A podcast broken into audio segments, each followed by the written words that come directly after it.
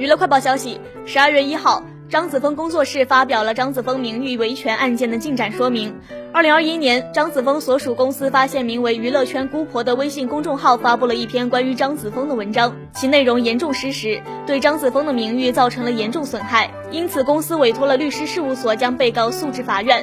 十一月十号，工作室收到了一审判决书，法院判决被告需承担相应侵权责任。要求被告在判决书生效七日内，在娱乐圈姑婆公众号显著位置刊登致歉声明，同时需赔偿张子枫七万元。